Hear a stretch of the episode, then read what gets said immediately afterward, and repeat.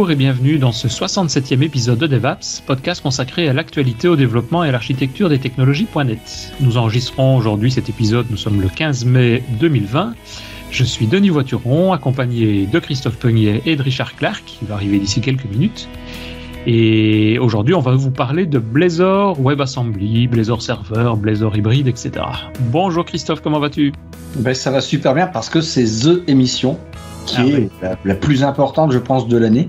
Bah, ce mois-ci, Microsoft hein, va organiser d'ailleurs sa, grand-messe des développeurs, donc ce qu'ils appellent la, build malheureusement qui sera une build, enfin malheureusement ou heureusement, puisque du coup nous on peut en profiter en online euh, gratuitement. Donc euh, la build c'est la, la, grand-messe comme je le disais des développeurs, ou dans ce cas-là, Christophe et moi en tout cas cette année, on espère impatiemment que, notamment, on espère que Dan Ross, qui est le, on y reviendra, qui est le programme manager d'un produit dont j'ai cité qui s'appelle Blazor, bah, qui vienne nous parler de Blazor WebAssembly, parce que normalement, selon la roadmap de ce projet qui est open source, la version finale devrait sortir dans quelques jours.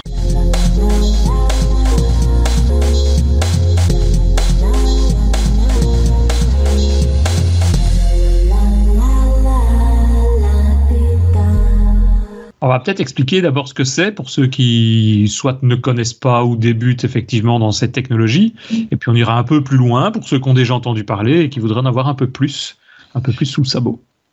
Ouais, bah en fait le qu'est-ce que c'est, je te propose, c'est qu'on voit plutôt qu'est-ce qu'on fait avec.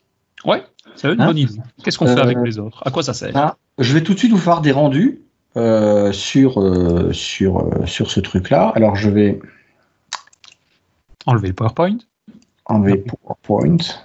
sur Escape. Voilà. Et voilà. Donc ça, maintenant, ici, je vais vous montrer. C'est une. On est dans le navigateur web. On est connecté à un site web sur Azure. Et ça, ça a été développé avec Blazor WebAssembly.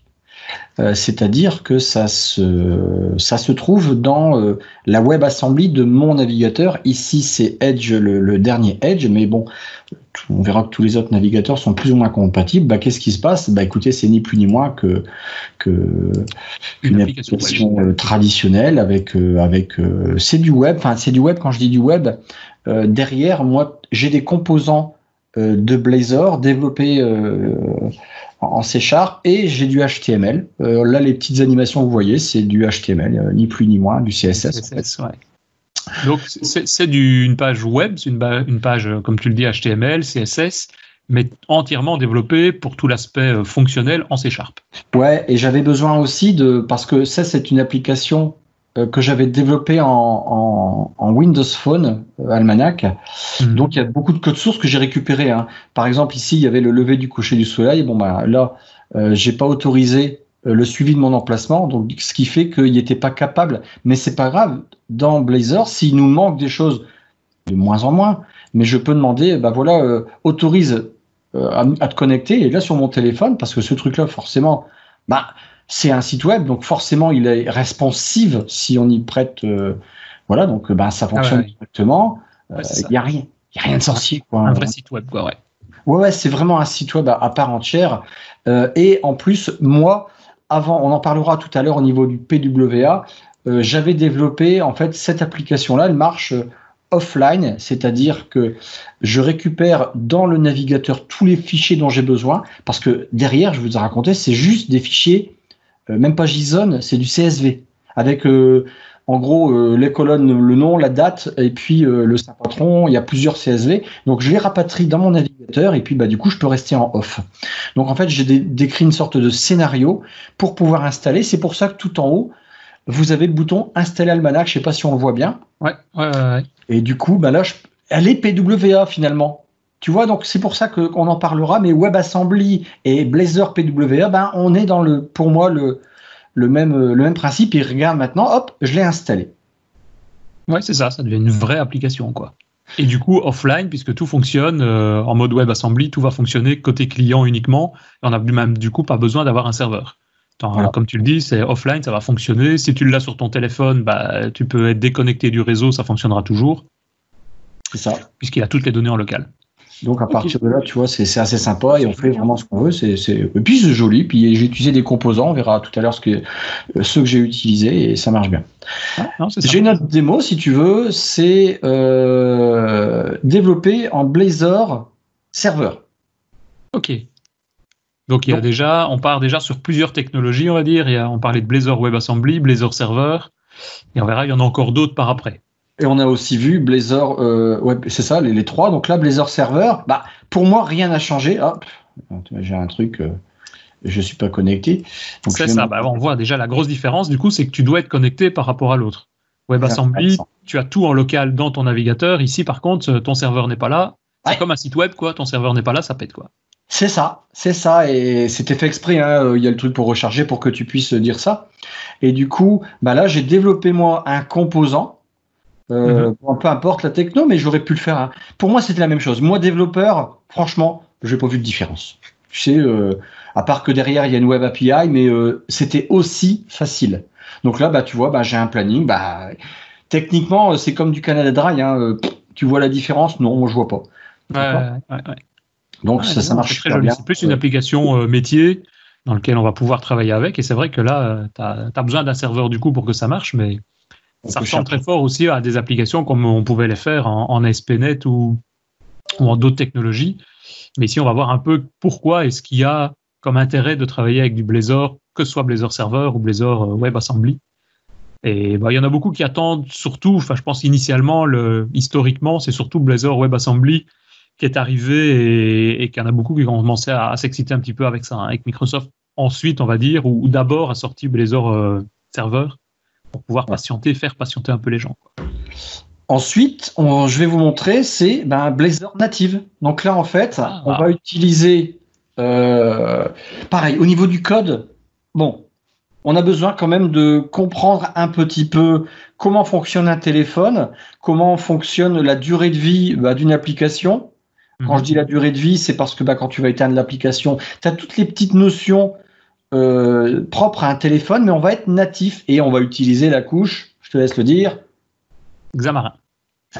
Donc ça, il y a des balises. On n'est on est plus en HTML cette fois-ci.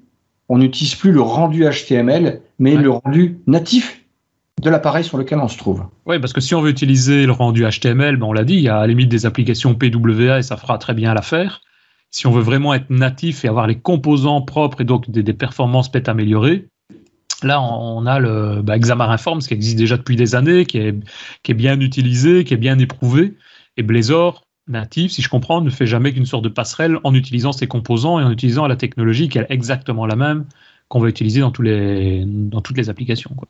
Ouais, donc là, euh, ça, la petite nuance, c'est qu'il a fallu que je euh, me plonge un petit peu, un petit peu dans Xamarin, Xamarin Forms, hmm. mais sincèrement, c'est pas la mer à boire, franchement. Enfin, euh, c'est le Blazor hybride. Alors on est là, on est dans du projet hein, encore. Hein, euh, les deux premiers Blazor WebAssembly, Blazor Server, c'est fonctionnel. Il n'y a pas de souci. Là ici, on est encore dans projet. Et on atteint encore un projet encore plus ultra projet, projet, projet, bêta, bêta, bêta. C'est le Blazor qui s'appelle Hybrid. Hybrid, c'est plutôt le Blazor Desktop App. Ouais, c'est ça. Là, un peu plus loin que le PWA où c'est juste un navigateur, euh, enfin juste du web qu'on met dans un, dans un navigateur euh, à la look, au look Windows. Là, tu es vraiment une vraie application desktop. Quoi. Mais je garde un rendu HTML. C'est-à-dire que on va utiliser une vue une web view euh, qui va permettre de, de, faire ça et puis d'avoir un logiciel, un point exe si tu veux, avec des DLL. Et ben toi, sur ton bureau, tu as un point exécutable, donc tu installes à ton client ça, et elle peut être en ligne ou euh, connectée, parce que tu peux te connecter une web API au même titre qu'un logiciel le ferait. Ouais, ouais parce que c'est vrai qu'on on le verra après, mais les PWA, comme on utilise le navigateur, c'est le navigateur qui tourne derrière, euh, derrière ça, c'est Edge ou c'est Chrome par exemple, ou Firefox. Euh, ça dépend de la version du navigateur. Si Chrome est mis à jour et que toi tu as fait un développement qui fonctionne plus dans la dernière version par exemple ou moins bien, bah évidemment ton application elle va se ressentir. Ici, tu as tout empaqueté dedans et tu as une vraie application qui contient tout. Exactement. Et qui est, bah, qui est responsive, qui rebat par oui, parce que derrière, c'est euh, du HTML. Donc, je suis sûr de mon rendu, quelles que soient les plateformes Linux ou Apple, que je vais que je vais avoir et euh, et pour moi au niveau dev là par contre euh, j'ai besoin de rien apprendre de plus entre guillemets bien sûr ça reste euh, t'es pas perdu entre WebAssembly, Web Server, Web, web Blazor Assembly, Blazor Server, Blazor Desktop. Je veux dire desktop, c'est plus simple qu'hybride parce que hybride, mm de bas, on sait pas ce que ça veut dire. C'est moins clair, ouais. C'est moins clair. Non, c'est vrai que. Et, je pense que c'est vrai que c'est ça qui est surtout intéressant. On va le voir un peu dans l'historique, puisqu'on a un petit slide qui va arriver sur ça.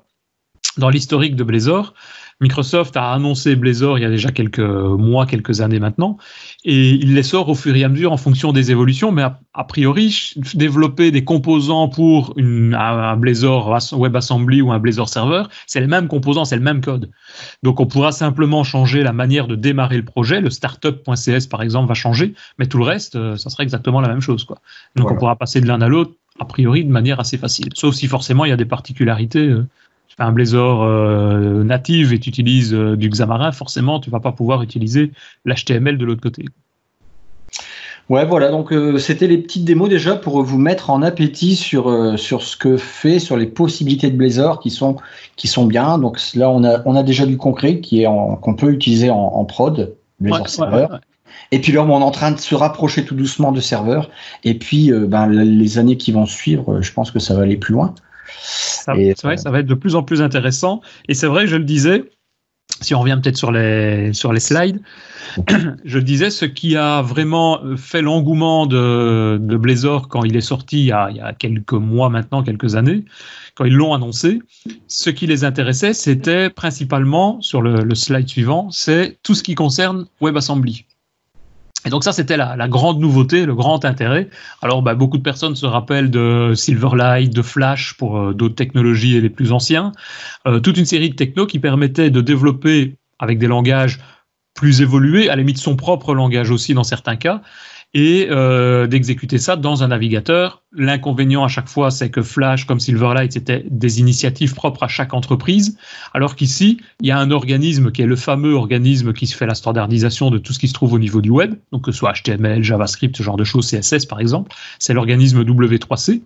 Ils ont annoncé le 17 juin 2015 qu'il allait avoir une nouvelle technologie, on va dire, un nouveau support, qui est ce qu'on appelle donc le WebAssembly qui n'est en quelque sorte rien d'autre que, j'ai envie de dire, une sorte de, de comment, de, de, de convention pour faire l'exécution d'une machine virtuelle, on va dire. Donc, euh, on reçoit du code compilé, des 1 et des 0, pom, dans un certain ordre, et on va pouvoir les exécuter dans le navigateur, à condition évidemment qu'on respecte cette fameuse norme WebAssembly.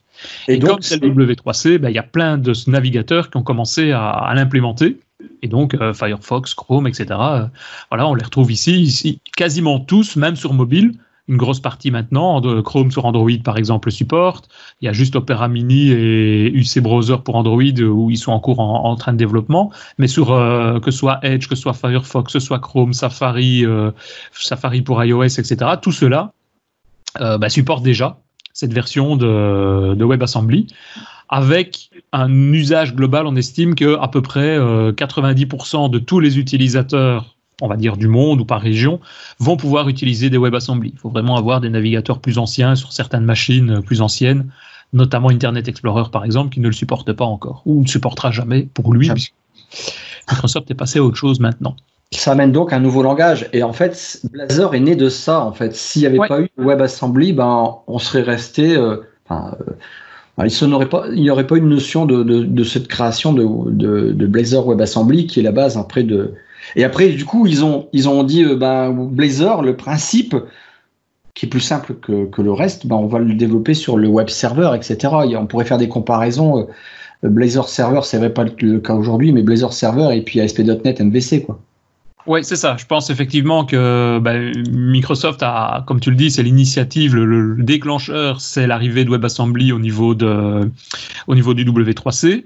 Il y avait eu quelques projets avec des, des, outils de, portabilité, notamment basés sur Mono au départ. Et puis, je pense que Microsoft ben, s'est rendu compte de l'engouement de ça et a dit, euh, on va essayer de sortir quelque chose qui est pour nous plus facile à développer qui est une version serveur, puisqu'on a déjà toute la technologie, notamment basée sur ASP.NET ou ASP.NET Core. Et donc, utiliser ces notions de composants, de facilité, de rafraîchissement des composants, donc avoir en gros le même fonctionnement que si on était dans un WebAssembly, mais avec un traitement côté serveur. Ça, c'était assez facile à faire avec, euh, on le verra plus tard, avec de l'ASP.NET Core, avec du signalaire, par exemple, pour faire des échanges d'informations. Mais je reviendrai un petit peu là-dessus euh, par après. Bien que signalé, on s'en rend pas compte en fait. Voilà, oui, c'est ça. Tout ça est entièrement transparent et c'est ça l'intérêt, quoi. Alors le principe en termes de WebAssembly, comment ça marche? Ben, on a, nous, dans notre cas, des pages développées en, en C Sharp. On a des pages graphiques qui sont développées avec du Razor ou du CS HTML, c'est-à-dire de l'HTML qui peuvent, en plus de ça, embarquer derrière un arrobas code, qui peuvent embarquer donc du code euh, C Sharp. Et on compile tout ça en bibliothèque. Donc on a des vraies assemblies, des DLL. Et ces DLL, elles sont envoyées au browser donc euh, sous forme de, bah, par exemple, app.dll ou bien toutes les bibliothèques système dont on a besoin derrière, euh, système core DLL, système.io.dll, mscorelib.dll, etc. Et alors on a besoin d'un entre guillemets d'un petit fichier, fait quand même euh, sa propre taille, hein, qui s'appelait mono.wasm avant et qui s'appelle maintenant blazor.wasm puisque WebAssembly, encore une fois, est toujours en bêta jusque logiquement d'ici quelques jours. Donc, euh, il a maintenant, il a été donc renommé en Blazor.wsm et c'est le module de chargement, le module de, binaire qui sera chargé par le navigateur pour pouvoir faire le chargement ensuite dynamique des bibliothèques dont on a besoin et l'exécution du, langage, comme on l'a vu dans les exemples que Christophe nous a montrés. On a un rendu visuel qui est exécuté, qui est euh, comme si c'était du JavaScript, mais ici qui est exécuté par la technologie WebAssembly. Et donc, euh, sur base de ça, on a une euh, release, donc une version, puisqu'on a déjà depuis pas mal de temps maintenant en version euh, alpha, bêta, preview 1, preview 2, preview 3, release candidate, etc. etc. Et donc, d'après la roadmap, on devrait avoir une sortie officielle ici qui arriverait au mois de mai. Comme il y a une build qui va être lancé euh, la semaine prochaine, euh, bah, il y a probablement de fortes chances, enfin du moins j'espère en tout cas, qu'ils vont annoncer officiellement que les WebAssembly sont disponibles. En tout cas, tout a l'air prêt pour le moment, tout a été effectivement renommé dans les moindres petits fichiers. C'est vraiment plus que des petites corrections qui sont, euh, qui sont passées pour l'instant. Et donc, ben, ça donnerait une version WebAssembly qui est une version initiale basée sur .NET Core 3.1, c'est-à-dire la, la, version globalement existante actuellement, euh, qui sera un modèle distribué avec .NET Core, forcément, mais qui sont tous versionnés pour l'instant en version 3.2, qui est donc la version du .NET Core distribuée pour l'instant. Et dès après la sortie du mois de mai, donc la version de Blazor WebAssembly, d'ici quelques mois, on aura une version, normalement, il parle peut-être de fin d'année ou début d'année prochaine, je ne sais pas, du .NET Core 5, enfin .NET 5 qui arrivera. Et donc, dans ce cas-là, toutes les bibliothèques vont simplement être renommées de la version 3.2 en version 5. Ils ont, c'est tout. Euh, au niveau de la build, ils vont pas en profiter pour euh, lancer le truc officiel Ça serait tellement logique. Moi, c'est ce que j'espère, oui. Maintenant, on va voir. On n'a pas eu d'informations sur ça, mais c'est vrai que ça, ça serait cool, je veux dire, d'avoir un événement. C'est un événement mondial, c'est quand même un des événements majeurs de Microsoft. Et quand on voit effectivement l'engouement, notamment sur GitHub, puisque c'est un projet open source de WebAssembly, euh, c'est quand même phénoménal. Il y, a, il y a déjà longtemps qu'on n'a plus vu un tel engouement sur des technologies que Microsoft a mis en place depuis, depuis quelques temps. Quoi. Et donc voilà, ça c'est la roadmap dont je parlais. Janvier, 2020, on a eu une première preview 1. Février 2020, deuxième preview. Mars 2020, troisième preview. Et puis à partir d'avril, ça s'enchaîne. Hein, preview 4, preview 5, release candidate. Et tout ça est sorti dans les temps, a priori, en termes de planning. Donc on est actuellement effectivement une release candidate, qui est donc la version juste avant la distribution officielle au mois de mai. Donc on attend. On attend de voir ce qu'on va. C'est des jours, c'est même plus des semaines. C'est des jours, ouais. ouais, ouais. J'espère euh, fin de semaine prochaine. J'espère qu'on aura euh, une version, un lancement officiel. Ça n'empêche qu'on est vraiment à la fin. Donc, euh, si vous voulez commencer à développer, la version serveur, hein, donc Blazor Server, elle, elle existe déjà. Elle est déjà supportée par Microsoft depuis quelques mois. Et la version WebAssembly, bah, il n'y a aucun problème pour moi. Le temps que vous développiez, à mon avis, Microsoft aura sorti sa version d'ici là. Au niveau de, Blazor Server, Blazor WebAssembly, bon, il y a les petites notions en fait euh, de. On a vu qu'il y avait les DLL que tu ramenais dans WebAssembly, tu ramenais dans ton navigateur. On pourrait euh, peut-être regarder en fait ce qu'il y a derrière concrètement. Ça peut être intéressant de voir. Ouais. Bah, on verra pas la WebAssembly, mais on verra euh, ce qui va dedans. Ouais, c'est ça. Peut-être faire une petite démo rapide D'abord de comment créer un projet, puisqu'on a l'avantage que quand on crée un projet, on a Microsoft nous fournit vraiment un, exemple quasiment complet et fonctionnel. Donc je vais peut-être reprendre le partage de l'écran. Euh, donc voilà, on est en train ici de regarder donc pour faire juste une petite euh, démo très rapide de, création. Donc si j'ai créé un dossier serveur. Dans ce dossier serveur, pour le moment, il n'y a rien. comment fait-on pour créer une application WebAssembly? Alors, euh, Christophe nous montrera tout à l'heure des exemples dans Visual Studio. Si on veut le faire, puisque c'est un projet .NET Core, si on veut le faire en, ligne de commande, d'abord, le plus simple, il faut d'abord avoir installé forcément .NET Core 3.1. Il faut avoir installé le, euh, le template. Donc, si vous n'avez pas le template, le plus simple, c'est d'aller sur Blazor. Blazor. Non, pas Blazor D, ça on en reparlera plus tard il, fait tout pour faire sa pub. Voilà, je fais tout pour faire la pub, ouais. I'm back. Euh, donc sur blazor.net, on est redirigé ici et dans le Get Started, voilà, on a la commande ici, .NET New-i pour installer le template. On voit qu'il est toujours en release candidate pendant encore quelques jours. Et une fois que c'est fait, c'est ce que j'ai fait évidemment sur ma machine, on a juste besoin de faire un .NET New on donne le nom du euh, template qu'on veut utiliser. Dans mon cas, je vais faire une première démo avec .NET, euh, avec euh, Blazor Server. Si je fais ça, ça va prendre quelques secondes pour pouvoir créer en gros les fichiers serveur.csproj notamment dont on a besoin pour pouvoir faire le démarrage de l'application. Donc il m'a rempli mon répertoire serveur avec toute une série de choses. J'ai juste besoin de l'exécuter. .NET Run. Et là, il va bah, démarrer, puisque je suis en mode serveur, c'est ce que j'ai demandé, démarrer un serveur web local dans lequel je vais avoir cet aspect de communication entre mon serveur et mon client. Donc, je vais me connecter sur l'adresse qui me donne localhost 5001 et je me retrouve dans le même fonctionnement que ce que Christophe montrait tout à l'heure dans une application web. La seule différence, c'est que je suis en mode connecté sur le serveur. Et je peux évidemment cliquer sur le bouton pour euh, augmenter le compteur. Alors comment je sais que je suis en mode serveur? Parce que si je vais hum, en faisant un F12 dans la partie euh, développement, je vais rafraîchir, donc j'ai désactivé la cache ici, je vais vider la cache et rafraîchir. Voilà. J'ai une série de, de, composants, je vais dire, de, de, fichiers qui sont téléchargés. Bon, j'ai une icône, ça à la limite peu importe. J'ai ici toute une série de CSS, JavaScript, mais j'ai surtout, on le voit là, un WebSocket qui est démarré. Et ce WebSocket, si je clique dessus, je vais avoir là des fichiers, des messages binaires qui sont échangés à chaque fois que je vais faire quelque chose sur mon interface graphique pour que ça envoie le message notamment ici le fait que j'ai cliqué, et que le serveur puisse récupérer cette information. Alors je vais agrandir là, voilà. Voilà. Là, on voit à chaque fois que je clique, chaque fois, il envoie un message au serveur, mais le serveur fait le calcul dans ce cas-ci d'augmenter le compteur et me renvoie le résultat. Donc le résultat, c'est pas facile sur un écran qui est aussi petit. Est-ce qu'il est mon zoom ici Ça, c'est la, résolution 1280. Oui, c'est ça, j'ai mis ma résolution 1280. Donc là, on voit effectivement quelques données binaires pour faire le remplissage. Et la résolution 1280, ça me permet d'avoir un écran pour les gens qui est suffisamment grand et dans lequel ils voient bien mon écran, tu vois. on voit bien que tu n'as pas la casquette. voilà. Il n'y a pas assez de soleil à Seattle. Alors, ça, c'est la version serveur. Qu'est-ce qui se passe maintenant, puisque je suis en mode connecté? Si je fais un CTRL-C, ici, je désactive mon serveur, donc il n'y a plus de serveur qui est à l'écoute, et on le voit bien de l'autre côté. J'ai ici euh, mon application qui me dit il essaie de se reconnecter. Il n'arrive pas à accéder au serveur puisqu'il n'est plus là. Logique. Alors maintenant, le fait de développer une application WebAssembly, ça va permettre notamment de résoudre un peu ce problème-là. C'est toute l'exécution va se trouver côté client. C'est-à-dire il y aura le téléchargement une fois d'un gros paquet d'une DLL complète qui va contenir tout ce qu'il faut pour que le client puisse s'exécuter. Et c'est le client qui, lui, va faire tourner tout ça en interne dans son navigateur puisqu'il aura toutes les fonctionnalités pour le faire.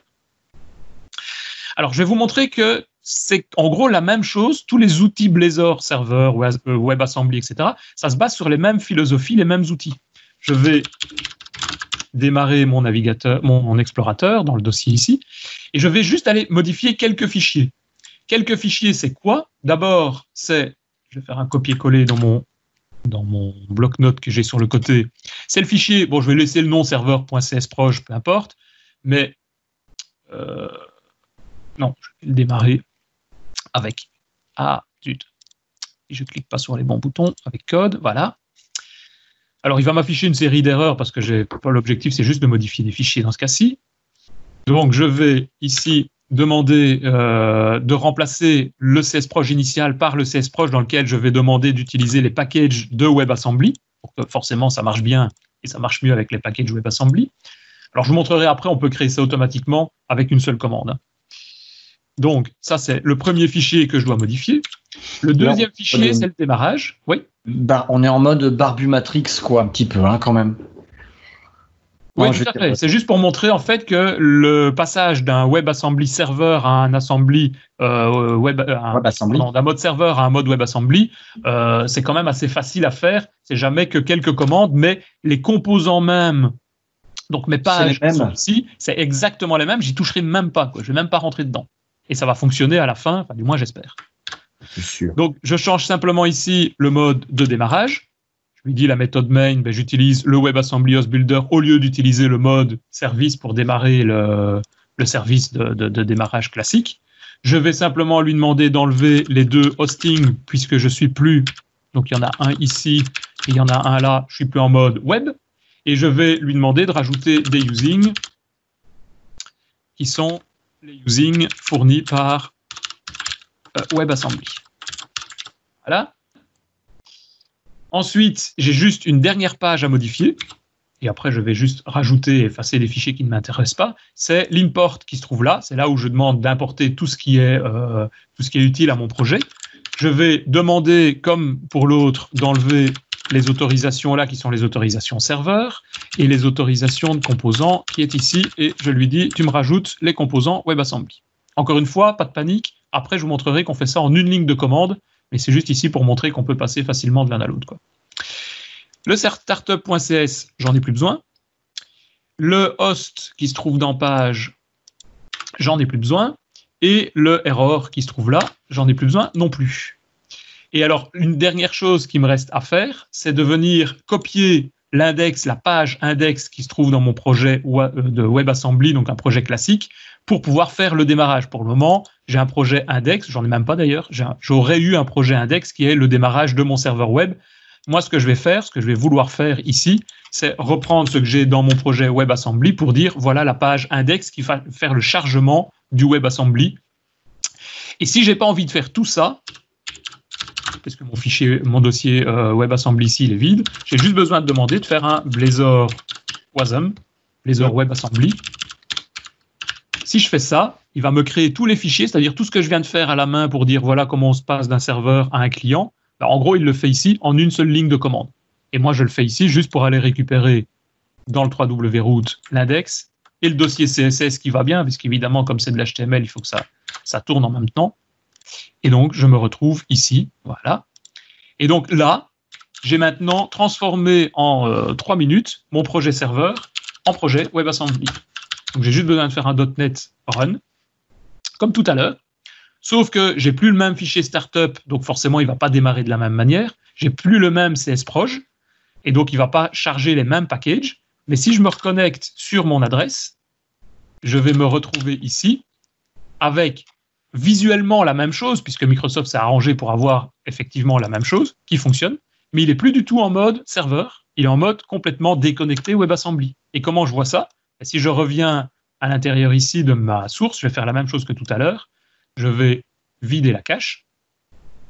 La première chose qu'il fait ici, c'est télécharger toute une série, on voit, de JavaScript ici, notamment un blazorboot.json qui est là, dans lequel on va retrouver l'ensemble de toutes les bibliothèques à télécharger.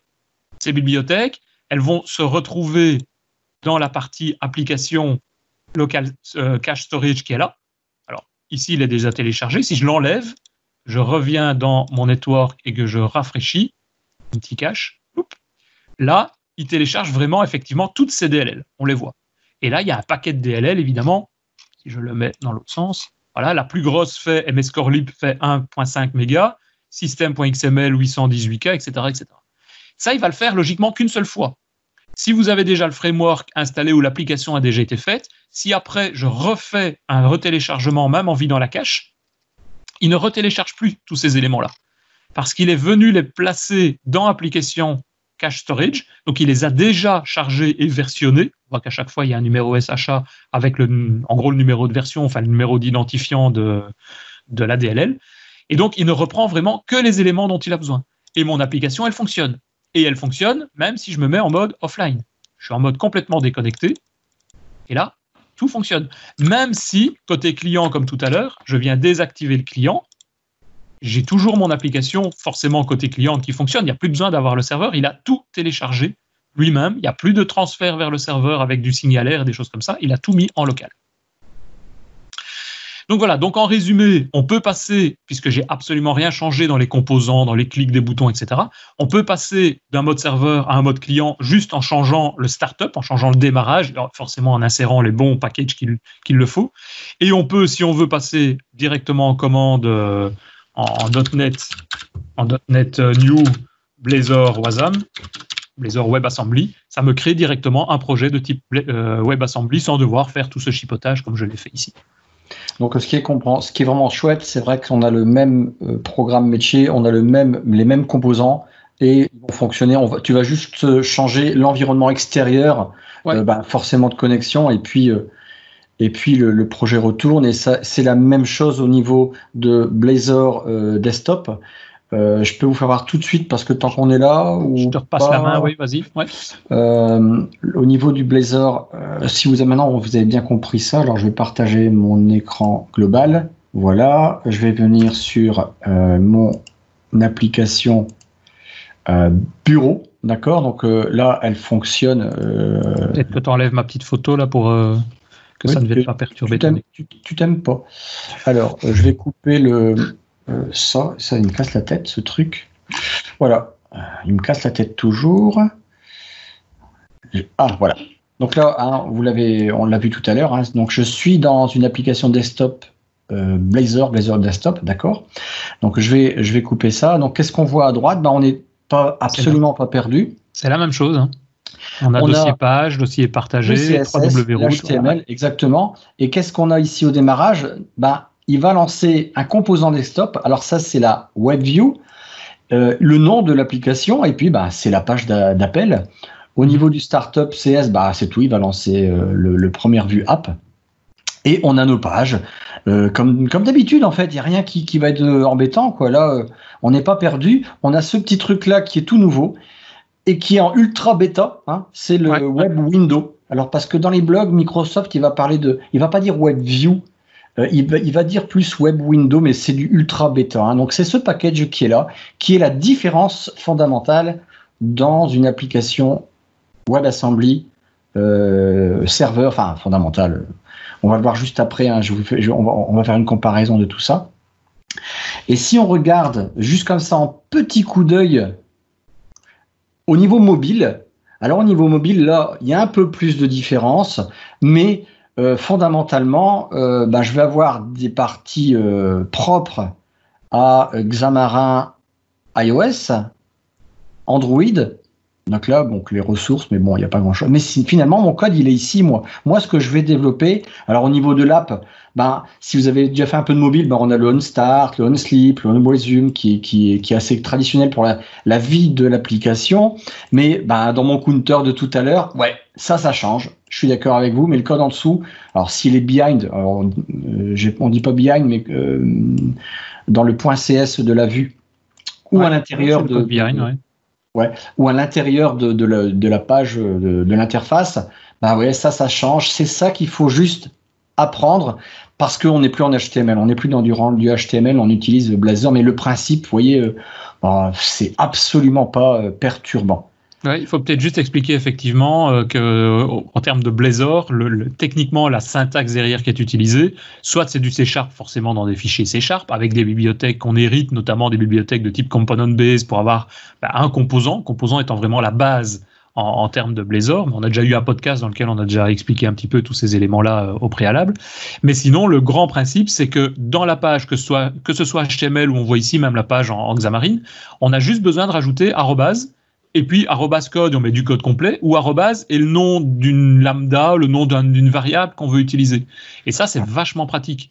Parce ah que du coup, on peut faire des tests, on peut faire arrobas if, on peut faire arrobas for each, et boucler directement comme on le faisait en, en Razor, pour ceux qui en ont déjà fait euh, en, en, ASP.NET.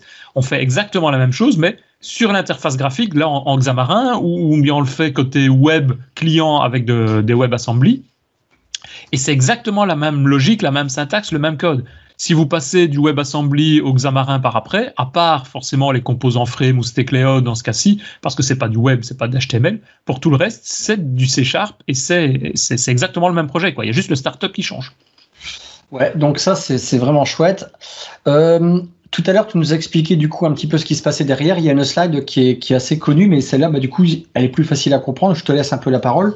Oui, ben c'est exactement ce que j'ai montré, ce que j'ai dit. Hein. Donc en, à gauche, on a les aspects euh, WebAssembly et à droite, on a l'aspect serveur. Donc c'est-à-dire à gauche, WebAssembly, il télécharge toutes les DLL, il télécharge tout en local dans le navigateur. Donc on se trouve avec la sécurité du navigateur, donc il n'y a pas possibilité d'aller chercher des fichiers ou de faire du piratage de la machine. C'est comme une page web, mais avec l'exécution de DLL et donc du code compilé C Sharp derrière cette page.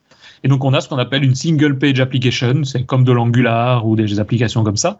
On télécharge tout dans le navigateur et c'est exécuté entièrement dans le navigateur, euh, comme si on avait juste un, support, un conteneur. Et on va pouvoir faire la liaison avec le DOM pour mettre à jour, évidemment, l'interface graphique. Et côté serveur, ben là, c'est Signalair qui va faire les échanges. Donc dès qu'on fait une modification sur l'interface graphique, il envoie juste une toute petite commande au serveur en disant tiens, on vient de cliquer, tiens, on vient de modifier une zone de texte, tiens, on vient de sélectionner un élément dans une liste. Et le serveur, il a l'état, donc il y a une, notion d'état conservé sur le serveur. Il sait dans quel état se trouve le client et lui renvoie juste les, données modifiées, juste les quelques petits paramètres.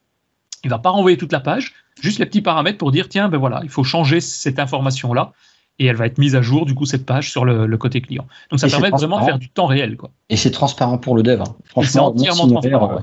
Euh, c'est ça, ça l'intérêt, c'est que le développeur il modifie la donnée comme s'il était en local, comme s'il était sur une page WebAssembly euh, classique, et, c'est le signalaire et c'est toute la techno Blazor qui se charge de tout quoi. Alors j'ai mis un petit lien parce qu'il y a beaucoup de personnes souvent qui me demandent oui mais comme le serveur ben, il doit il doit mouliner derrière. Euh, ça demande beaucoup de ressources, combien on peut avoir de personnes, etc. Vous pourrez aller voir sur ce lien-là, si on, clique dessus. C'est globalement, Microsoft a fait quelques essais sur une, machine serveur classique. Il faut compter de mémoire, c'est 270. Euh, si tu fais une recherche sur la valeur 5000, tu vas la retrouver dedans parce qu'il y a 5000 clients. Non. Non, il y a 5, c'est à l'anglaise, il faut 5,00. 0, 0, voilà. Donc il y a 273 kilobytes par utilisateur globalement qui sont utilisés. Donc ils estiment que si on a besoin d'avoir 5000 utilisations concurrentes, évidemment, c'est toujours euh, le nombre de personnes concurrentes qui sont mises sur le système, c'est une machine et un serveur, on va dire de base qu'on peut trouver dans Azure pour des budgets acceptables d'environ à peu près 1 euh, giga et demi, c'est 1 giga 3 de, mémoire à, utiliser par exemple. Donc c'est globalement 250 kilos de mémoire par, euh, par pour des applications de base. Hein hyper, hyper acceptable. Hyper acceptable. Ouais. Alors après, évidemment, si votre application, il y a beaucoup de données, beaucoup de traitements, là, forcément. Bah, plus grosse machine. Est-ce que ça va jouer? Oui. Ça va jouer, ça dépend effectivement. Si on fait une connexion à une DB qui a beaucoup de données qui sont récupérées, bah, il y aura besoin d'avoir plus de mémoire pour ça. Mais ça, toute application sera dans ce cas-là. Justement, les pour et les contre entre le, serveur. Alors les pour et les contre, c'est euh, bah, au niveau de WebAssembly, le grand intérêt, et c'est beaucoup d'applications qui sont développées comme ça depuis quelques années maintenant, c'est du single page application. C'est-à-dire on, tient compte du client et c'est le client qui utilise ses propres ressources pour faire tourner l'application. Donc on n'a pas besoin d'avoir un serveur. Et du coup, forcément, on a un support offline euh, et des sites statiques assez, assez faciles. L'inconvénient du WebAssembly, et c'est surtout cet aspect-là que Microsoft a essayé d'améliorer dans les quelques derniers mois, c'est la taille à télécharger. Alors par rapport à d'autres langages, notamment, je parle beaucoup d'Angular, mais on est à peu près dans les mêmes capacités, les mêmes quantités. Il faut estimer qu'il y a à peu près entre 6 et 8 mégas de, DLL à télécharger une seule fois. Parce qu'après, je vous l'ai montré, après, ils sont mis en cache. Et donc, et donc c'est vrai que c'est plus à destination, moi je me dis souvent plus à destination d'applications de type euh, d'applications métiers ou pour des utilisateurs internes à une entreprise, des choses comme ça. Pour un intranet. Un site présentation, site public, euh, c'est pas l'objectif non plus. Euh, par contre, Blazor Server, bah, du coup, lui, l'intérêt, c'est qu'il y a peu de téléchargement. Il ne charge que quelques cas. Il y a, peut-être quoi une centaine de cas au départ avec euh, c'est l'HTML, un fichier JavaScript de démarrage et c'est tout. L'architecture est simplifiée. On ne quitte pas le serveur, donc si vous avez besoin d'accéder à des ressources, bah, vous avez accès à tout le serveur. Faites ce que vous voulez, puisque vous êtes sur le serveur pour accéder à votre Active Directory, pour accéder à, des, des ressources, à des bases de données, etc. L'inconvénient, c'est il peut y avoir une petite latence, puisque quand on clique sur un bouton, par exemple, comme je l'ai fait tout à l'heure, c'est pas exécuté en local, c'est exécuté sur le serveur. Donc ça dépend de la performance. Mais c'est encore une fois que quelques bytes qui sont transférés. Hein, c'est pas des pages complètes quoi. C'est un peu comme de l'Ajax comme on l'avait au préalable. D'ailleurs, Signalair de base fonctionne avec des WebSockets, mais en fonction du navigateur, il peut réduire et arriver même sur des fonctionnalités type Ajax si jamais les fonctions Signalair de base ou WebSocket ne sont pas disponibles. Je me demandais si dans une application serveur euh, Web API, euh, il serait, je sais pas, euh, il serait pas à des moments utile de créer une application WebAssembly, euh, une partie de, de, l'application web server qui, qui serait de, hop, déportée en WebAssembly à des moments donnés de, de la vie du, du, logiciel. Tu vois ce que je veux dire? C'est l'intérêt. Souvent, d'ailleurs, avec Angular, c'est ce qu'on fait aussi depuis des années et WebAssembly peut servir à ça. C'est tout l'aspect, ce que j'appelle présentation est faite côté client, donc en WebAssembly.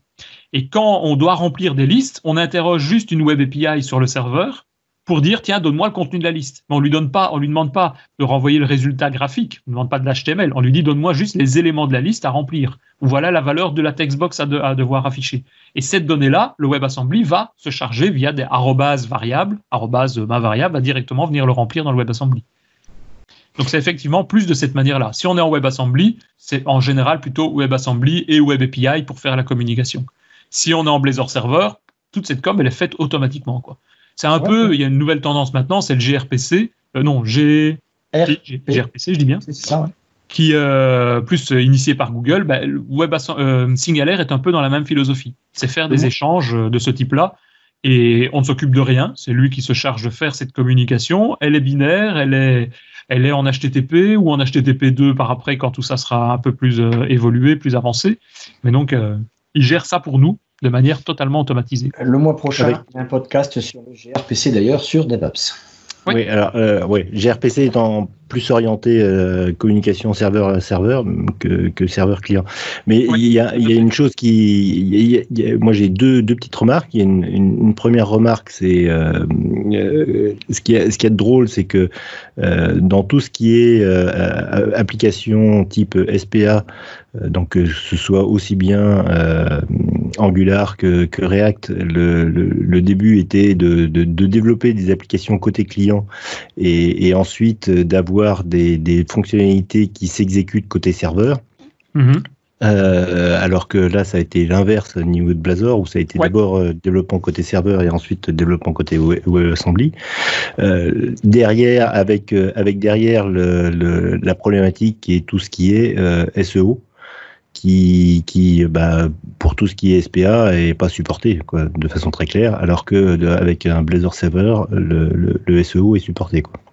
Oui, mais je pense aussi qu'il y a une question, quand, quand Microsoft a sorti le, le, terme Blazor et ce qui existait derrière, il y a eu un engouement et eux se sont dit, je suppose, bah, oui, on a la possibilité de faire quelque chose de très similaire et donc de rentrer dans cette logique de, de technologie Blazor qui n'est pas uniquement WebAssembly et de sortir quelque chose assez rapidement. Et il y en a beaucoup de personnes qui ont été déçues du coup en disant euh, ouais on nous annonce un Blazor WebAssembly et on a euh, un Blazor server, c'est pas ça qu'on voulait quoi. Oui, c'est euh, Proms. Voilà. voilà. Donc je pense vraiment que c'est, j'espère en tout cas ce mois-ci, que l'attente qu'on a sur Blazor, puisque pour moi Blazor à la base c'était ça, c'était le WebAssembly, oui. ben, que ça va arriver seulement maintenant. Quoi. Mais c'est jamais que du bonus, hein, avoir un Blazor serveur, un Blazor WebAssembly qui sont, qui sont compatibles avec l'autre, moi avec ça je suis aux anges. quoi. Mais c'est effectivement les, les, premières démos qu'on a eues il y a, il y a, deux ans maintenant, euh, deux ans, trois ans, euh, c'était euh, c'était Blazor WebAssembly et on ne parlait même pas de Blazor Server. Bah, C'est-à-dire que c'est ce qu'on disait au départ du podcast, hein, Blazor ah, est parce que le WebAssembly est sorti. Sinon, Blazor ne serait absolument. il n'y aurait pas été pensé. quoi. Hmm. Mais c'est bien que Microsoft ait même réfléchi un peu plus loin que juste dire on fait du WebAssembly. C'est qu'il a d'abord sorti la version serveur et il, sorti, il est en train de réfléchir, comme tu l'as montré Christophe, à d'autres solutions, des solutions hybrides, des solutions natives, etc. Quoi. Alors justement, en parlant de, on arrive, on va continuer un petit peu et euh, j'ai fait une comparaison euh, pour vous faire voir un peu que c'est quasiment pareil euh, des solutions dans Visual Studio euh, c'est la suite, voilà, c'est ça.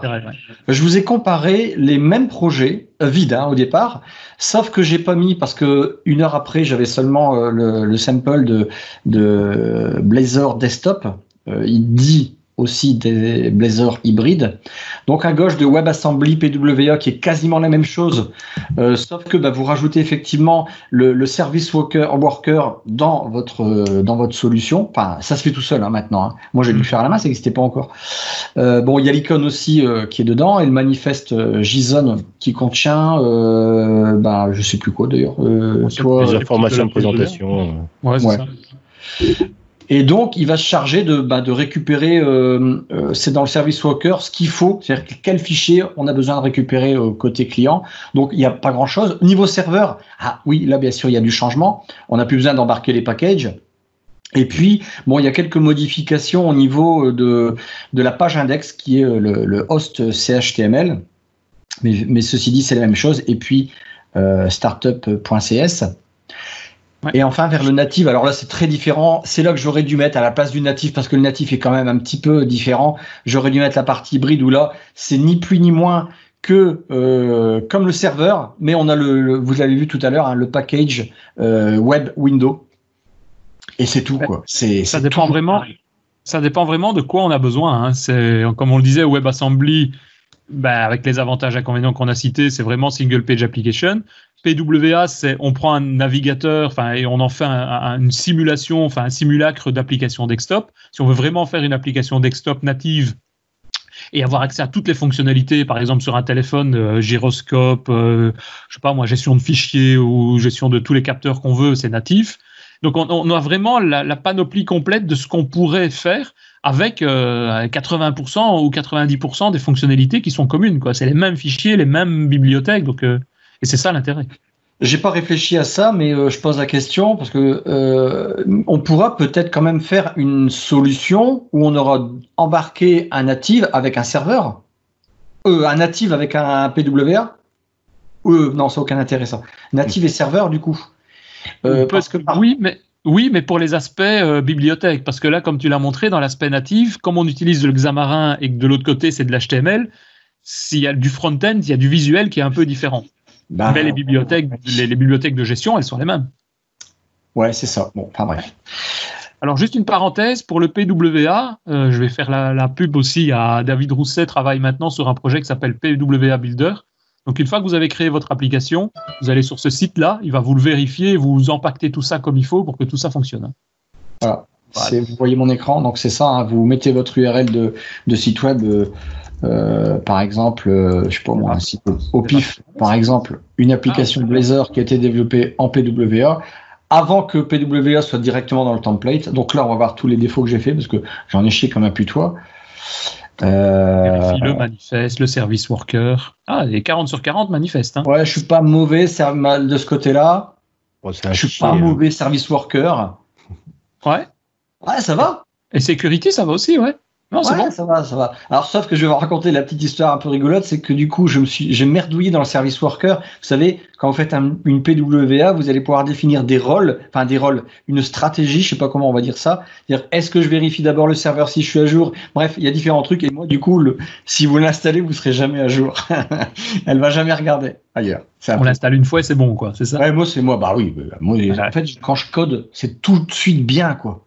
Mais ce qu'il y a de bien avec ça, c'est que je pense, quand tu es en dessous, tu vas pouvoir directement télécharger les packages pour Android et, ou pour iOS pour directement pouvoir les publier sur leur store. Euh, ouais, non, mais le truc, il est. Mais je l'avais. Quelque part, je sais plus Ouais, ouais, si, il y a ça quelque part. il faut peut-être que tu corriges ton service worker d'abord. Hein. Non, le service worker, là, ce qu'il ce qui dit, c'est qu'il n'y a, y a, pas de, de, push manager, c'est-à-dire qu'il n'y a pas de. Euh, le, le, le, serveur peut pas notifier son application comme quoi il y a, je sais pas, il y a un nouveau truc qui apparaît, quoi. Ah ouais. C'est pas forcément indispensable, quoi. C'est le bouton Build My PWA qui est au-dessus que tu dois cliquer, Christophe. Et... En, tous les cas, juste une petite remarque concernant les applications PWA. Je ne sais pas si vous avez vu, mais il y a eu une annonce il n'y a pas longtemps. Il y a le support des jump lists euh, avec Microsoft Edge euh, qui, va être, qui va être apporté euh, prochainement. Ah bon, non, je n'ai pas suivi ça. non mais bon, Google, Google et Microsoft font énormément d'efforts en ce moment sur tout ce qui est développement d'applications PWA. c'est sympa. Ok. En parlant de PWA, euh, juste avant, bah, voilà un peu le, spectre le spectre visuel, alors je dis le spectre parce qu'au départ c'était un dégradé de couleurs, mais comme Denis l'a retraduit en français, le slide, il n'y a plus mieux le spectre des couleurs. Euh, entre la partie euh, tout en haut qui est serveur et la partie, enfin la, partie web vers la partie desktop, plus ou moins web hein, s'il y a des connexions. Donc voilà un petit peu l'ensemble des possibilités, sachant que vous serez peut-être d'accord avec moi, la partie Blazor Web Assembly et Blazor PWA pour moi ne devrait faire qu'un point.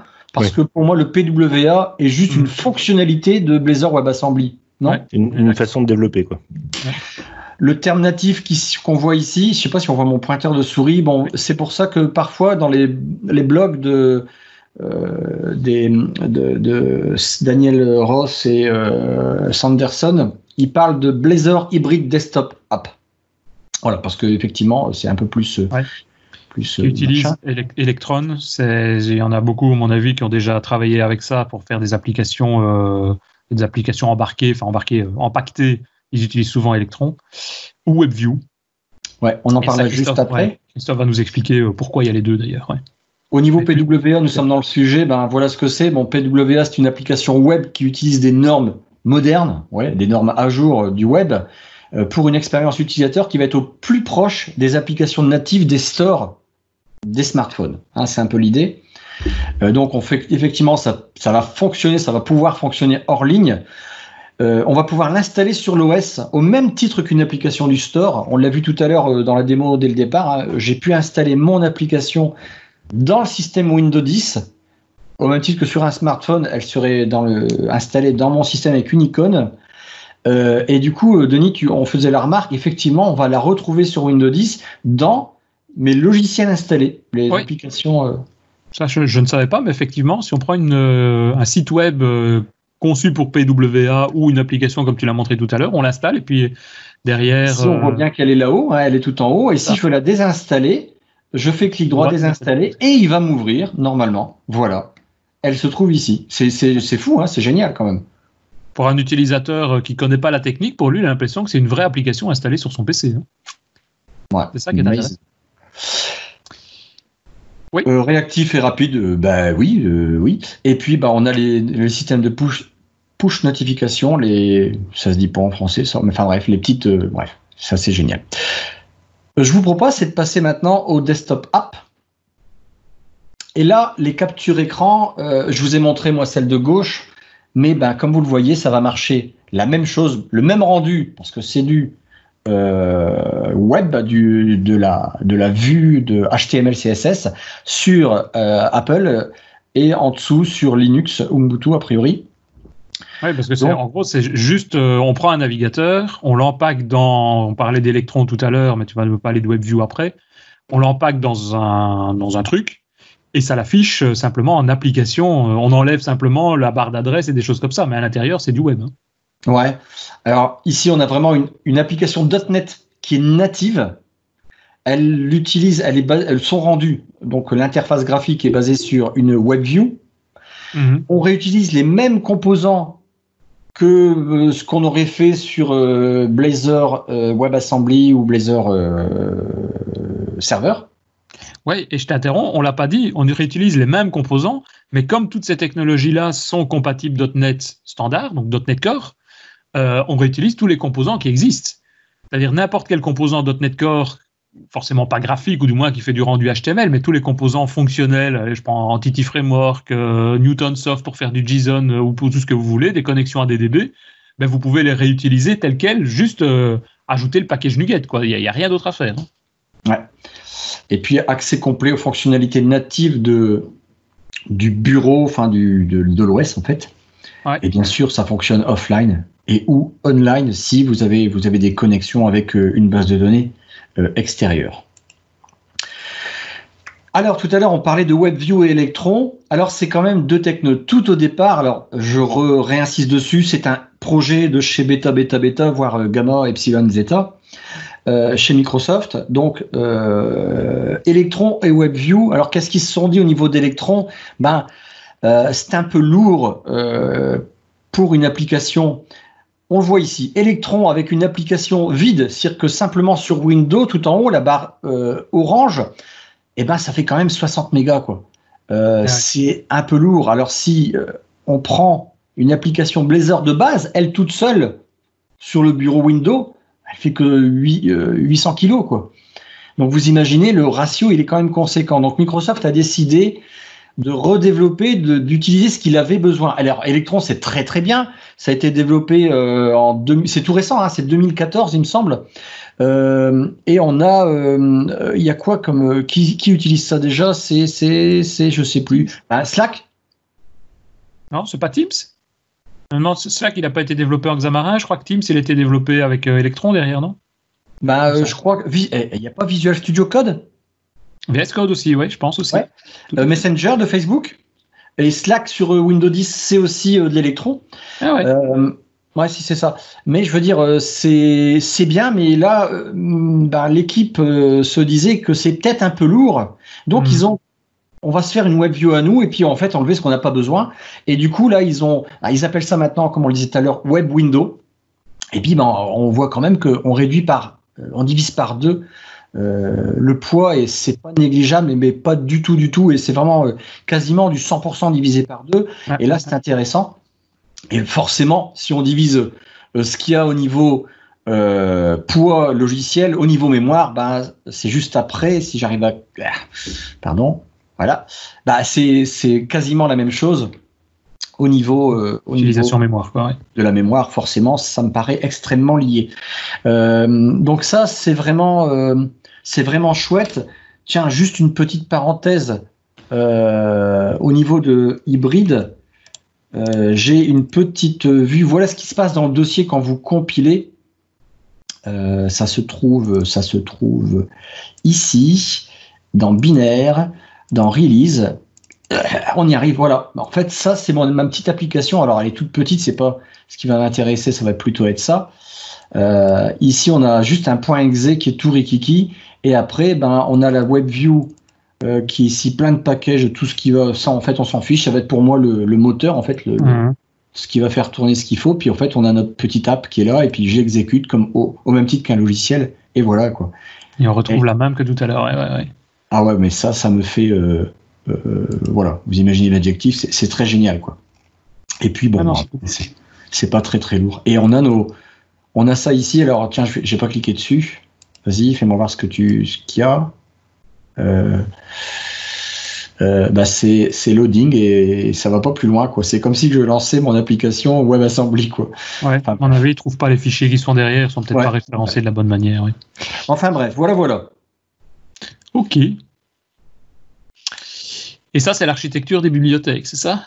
Alors là, on est, on a fait un petit, on a, on est, on est arrivé sur euh, le slide au niveau de mobile, on a vu tout à l'heure l'intérieur mm. des solutions. Ben, là, c'est l'explication de, du, principe de fonctionnement. L'explication technique, quoi, euh, de l'architecture euh, au niveau euh, natif mobile, Blazor, mobile Blazor Binding. Des bibliothèques avec les spécificités Android, les spécificités, spécificités iOS, c'est vraiment plus lié avec Xamarin. Et, et on le voit d'ailleurs, ils essayent de, d'avoir bah, l'application qui est partagée par les interfaces graphiques, donc une DLL qui va utiliser du code de l'un ou de l'autre. C'est ce que tu as montré tout à l'heure. Hein. Tu avais trois projets, un projet iOS, un projet Android et puis un projet commun. Et ça, ça va utiliser la bibliothèque euh, Microsoft Mobile Blazor Bindings qui fait la liaison. Et là, tu auras le choix. Soit tu dis, tiens, je vais faire des composants Blazor en ASP.NET, en web. Soit tu vais faire des utilisations en Xamarin Forms. On peut pas faire les deux. Utiliser le natif. Point d'exclamation, on peut pas faire les deux sur une même application native à mon avis, avec deux CS proches, on peut.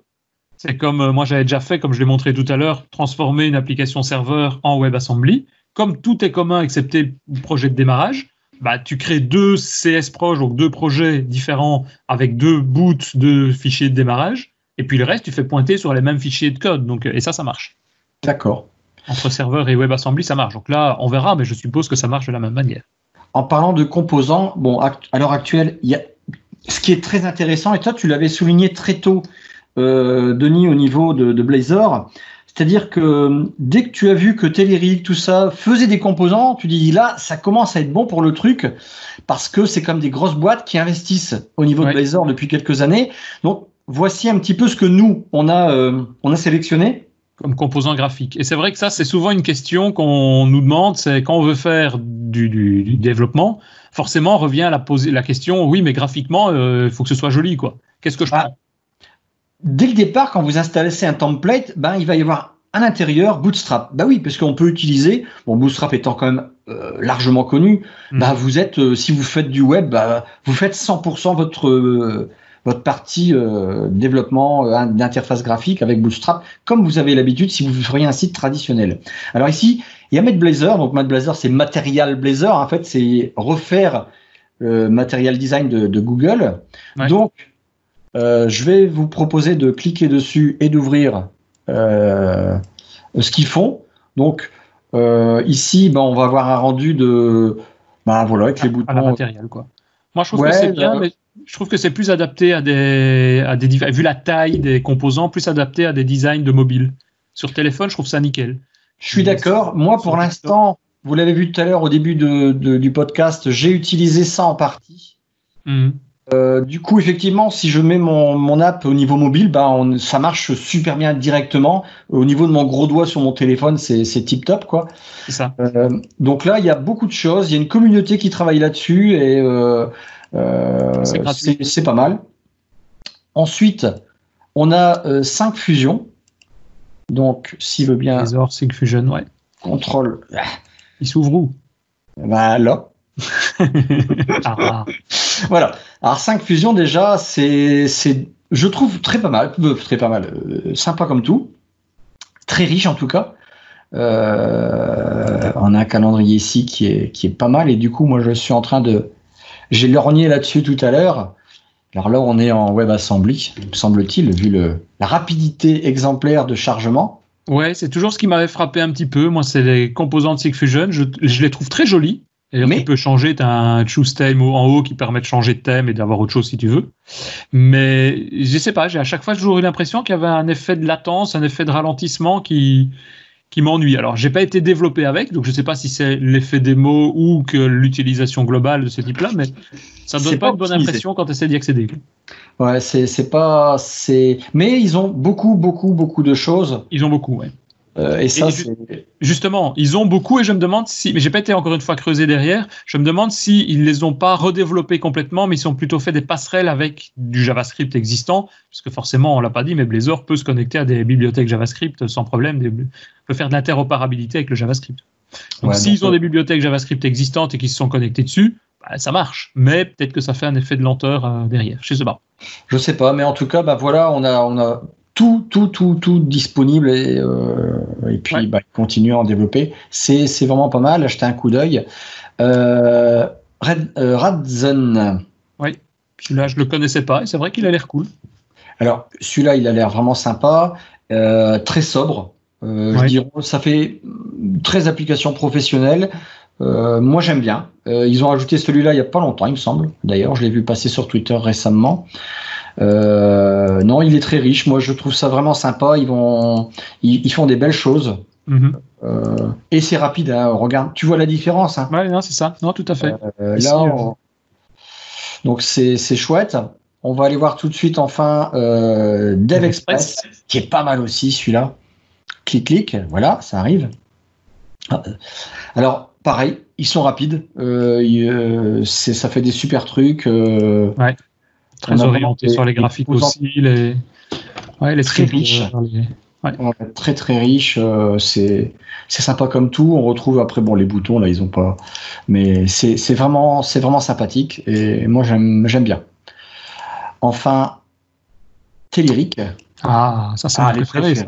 Ouais, je sais, ouais, c'est terrible, hein, on sait pas pourquoi. Alors, il a, il a un inconvénient majeur, Téléric. Enfin, je dis mon préféré parce que nous, on l'utilise, euh, on l'a utilisé en jQuery, on l'utilise en Angular. On va commencer à regarder à l'utiliser avec Blazor.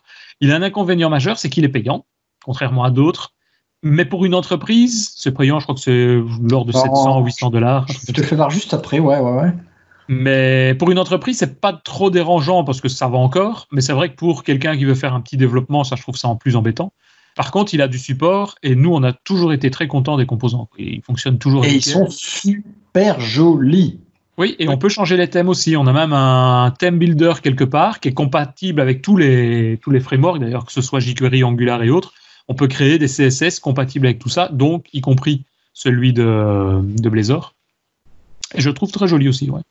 Ah non mais euh, eux franchement c'est pour moi euh, ça c'est la Rolls Royce des trucs. Hein. Ouais. Et l'avantage chez eux, parce que je suis le développeur sur Twitter depuis euh, pas mal de temps aussi, c'est qu'ils ont tout redéveloppé from scratch. Donc ils sont pas repartis des composants existants, notamment je parlais de jQuery par exemple ou des JavaScript, CSS qui existaient. Ils ont refait vraiment les composants en Blazor. Donc on a une rapidité de traitement en Blazor. Ah ouais non mais c'est extraordinaire cela. Alors justement, parler de prix, euh, certains sont gratuits, certains sont payants. Juste avant, cette ligne-là, euh, Adrien Toris, Awesome Blazor, il a recensé tous les, toutes les choses, je sais pas si je veux dire choses, tous les trucs autour de Blazor. Les liens. Blazor. Ouais, ça va être de la doc, des samples, tout ce qui est au niveau du cloud, les CMS, tous les jeux. Voilà, vous retrouverez, c'est une, c'est la bibliothèque. C'est la bible un peu du. Vous cherchez un truc, allez d'abord là-dedans parce que il va prendre un peu euh, au départ les meilleurs, quoi. Et euh, bah, c'est chouette, quoi. Franchement. Et, et, puis lui, on, l'aime vraiment bien lui parce que, dis-moi, si je me trompe pas, il a référencé un podcast de DevOps dedans, je pense. Un seul, tu penses? Un seul? Ah, Il y en a plusieurs? Bah oui, bah oui. Euh, alors on va descendre, putain, parce que oui. En fait, pour vous faire voir que c'est juste monstrueux. Tu fais une recherche sur DevOps, podcast parce qu'il va référencer tous les podcasts. Ah et dans les podcasts, si vous regardez euh, DevOps, ah, voilà. Ah oui, quand même. 44 et le 47. Alors celui-là, franchement, je vois pas pourquoi. Peut-être qu'on a parlé de Blazor dedans, je ne sais pas. Ça veut dire qu'il aurait écouté. en français. En français. Et qu'il a écouté en espagnol. En et russe, le mec, les autres. amazing, c'est amazing Blazor, c'est extraordinaire. bon, Allez, pour finir, les prix. Donc là, j'ai un peu fait un tableau des différents euh, produits que nous avons présentés. Alors, Matt Blazer, il est, il est gratuit. Euh, il y a des contributeurs. Il y en a un qui est formidable d'ailleurs là-dedans. Euh, vous irez faire un tour. Il y a un contributeur, franchement, le mec, waouh, on l'applaudit. T'as contribué, c'est ça? Ouais. Alors ensuite, on a Ranzan, c'est gratuit, mais il y a le support qui est, qui est payant. et ça, c'est pas mal parce que leurs composants, à part qu'ils soient lourds, mais on, peut avoir ça quoi. Et si vous avez une entreprise qui fait moins de X chiffre d'affaires, ben vous l'avez. Je crois que c'est chez eux, mais je, doute. Je me demande si c'est pas 5 cinq fusions. Euh, je crois que 5 fusions c'est ça quoi. Mais bon, c'est pas cher, mais c'est à l'année. Bah, hmm. Parce qu'après tout, des composants, tu peux dire je l'achète et je me mets pas à jour. Bon, admettons. Euh, DevExpress, bah voilà, après tous les autres, ça va être 1000 dollars quoi. Ouais. Ouais, mais tous les autres, c'est des sociétés avec du support, donc ça dépend ce qu'on cherche aussi. Hein. Je dis, c'est quand on est dans une entreprise, par exemple chez nous, c'était un critère de décision de dire on veut quelque chose avec un répondant derrière. Si on a un problème, on veut quelqu'un qu'on puisse contacter pour avoir du, support et avoir une réponse, quoi. Un contournement ou une nouvelle mise à jour, etc. Ça, c'est le genre de choses qui est souvent indispensable dans les entreprises.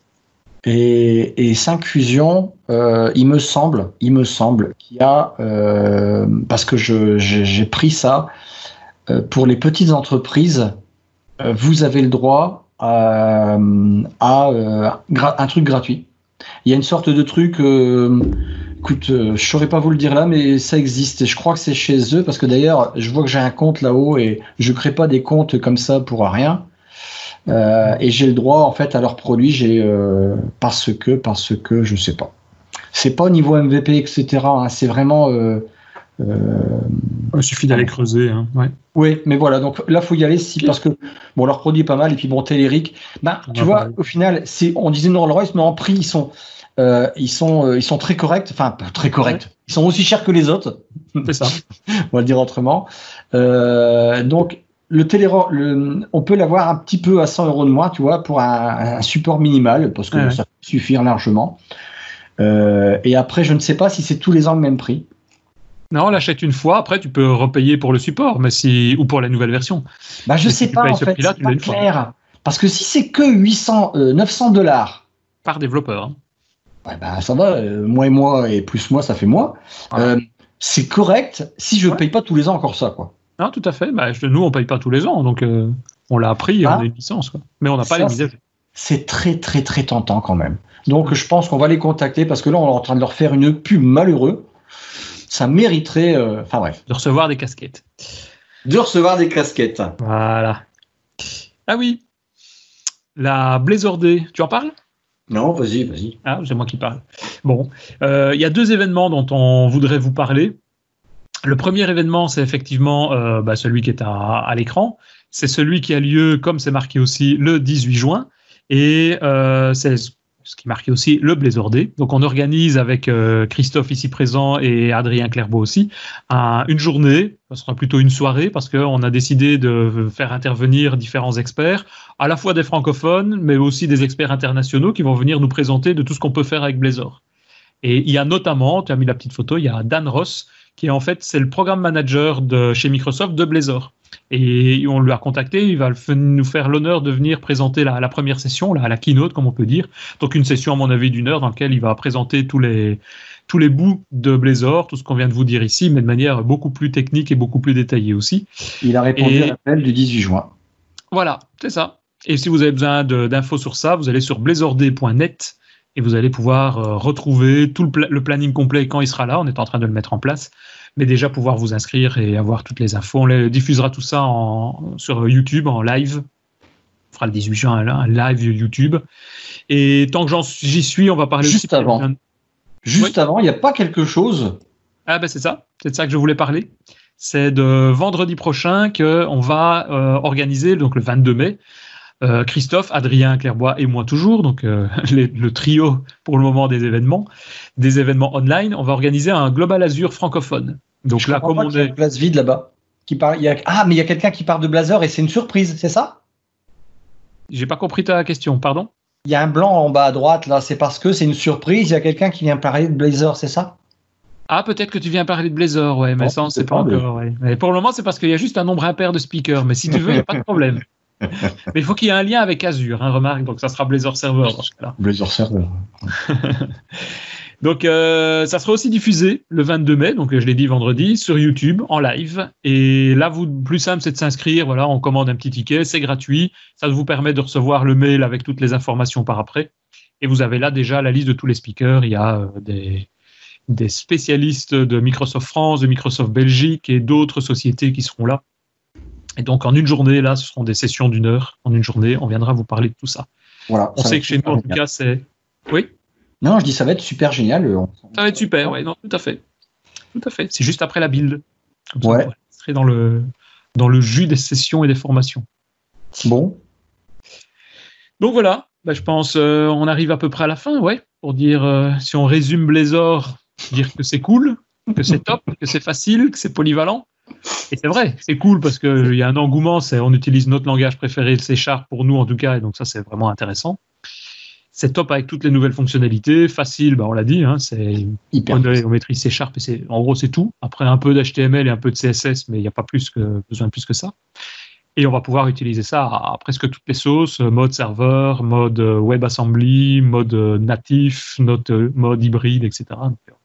on en a déjà parlé de long en large. Voilà. Eh ben parfait, ben, je pense qu'on arrive ainsi à, au bout de, de, cet épisode. Je ne sais pas si, si tu as, si vous avez d'autres remarques à nous soumettre. Christophe, peut-être des choses à dire en plus?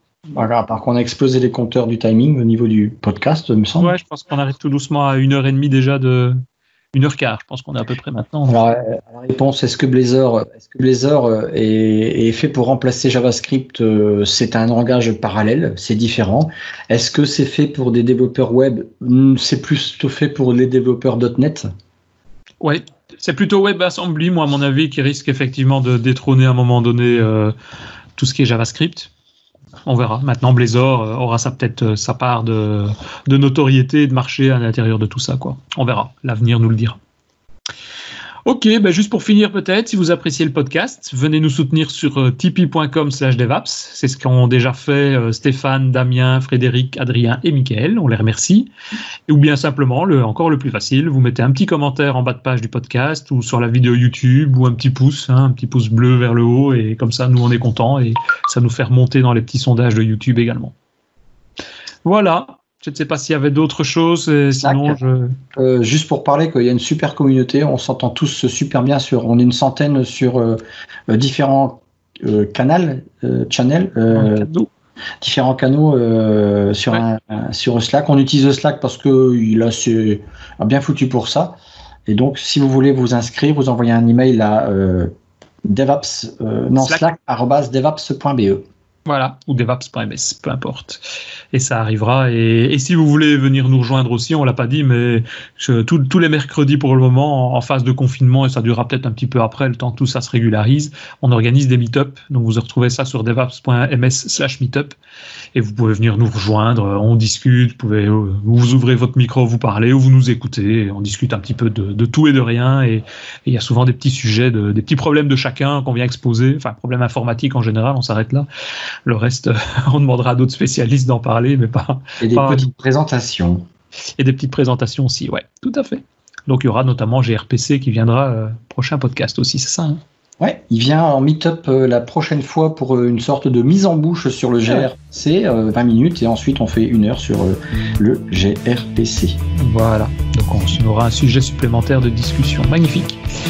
Ben voilà, merci à toi, super présentation, merci Christophe, à bientôt en tout cas. Salut. Salut. Salut